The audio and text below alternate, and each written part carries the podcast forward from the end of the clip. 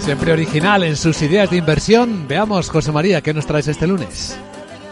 Pues mira, os traigo un fondo de la casa Safra Sarasin, eh, que es el fondo eh, JSS Sustainable Equity Global Dividend.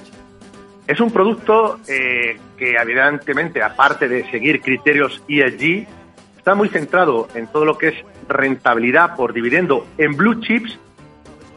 Acuérdense de esto, de grandes compañías, un fondo que entre eh, los tres sectores más importantes está el industrial, el financiero y la sanidad, la vieja economía, ¿de acuerdo?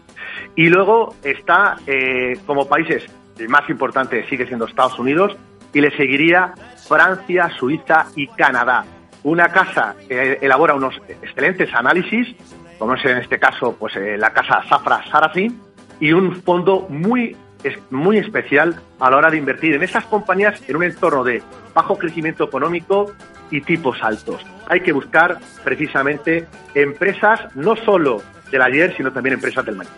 Muy buena idea y muy original nuevamente. José María Luna, socio de Luna Sevilla Asesores Patrimoniales. Gracias por compartirla en Capital Radio. Que vaya bien la semana. Muchísimas gracias, Vicente.